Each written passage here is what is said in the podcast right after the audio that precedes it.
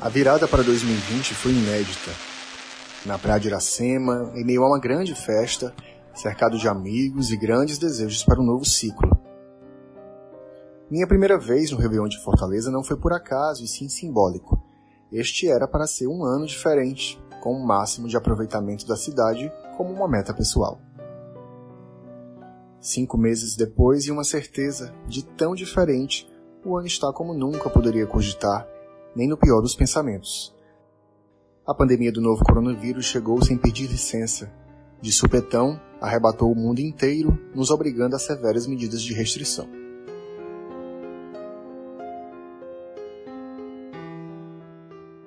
Para a maioria das pessoas, Fortaleza hoje está ao alcance apenas por varandas e janelas, assim como para mim, que me vejo forçadamente sentindo a cidade em saudosas lembranças ou em percepções invisíveis na metrópole desenfreada, como o forte azul do céu em dias dominados pelo astro-rei, ou seu vermelho alaranjado em sua chegada e despedida, que dia desses veio como um grande presente.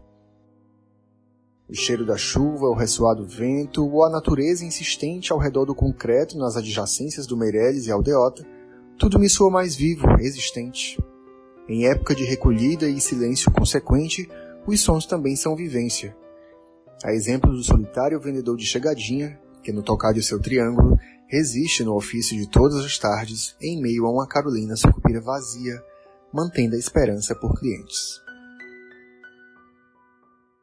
Ou no bater das asas pesadas de pássaros maiores, como os pombos, que por vezes me tomam de susto em momentos mais desprevenidos, e até mesmo o repetido ecoar de sirenes das ambulâncias, que me reporta a cruel e triste realidade.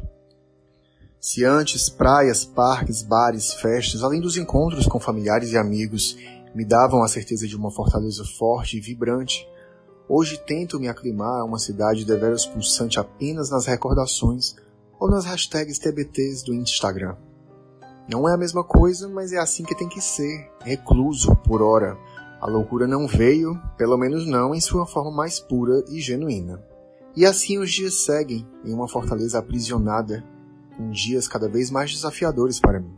E mesmo com a divisão de horas entre o trabalho remoto e as tentativas em vão de refúgio em livros e filmes, é da varanda do apartamento 604 que brota o meu suspiro mais genuíno.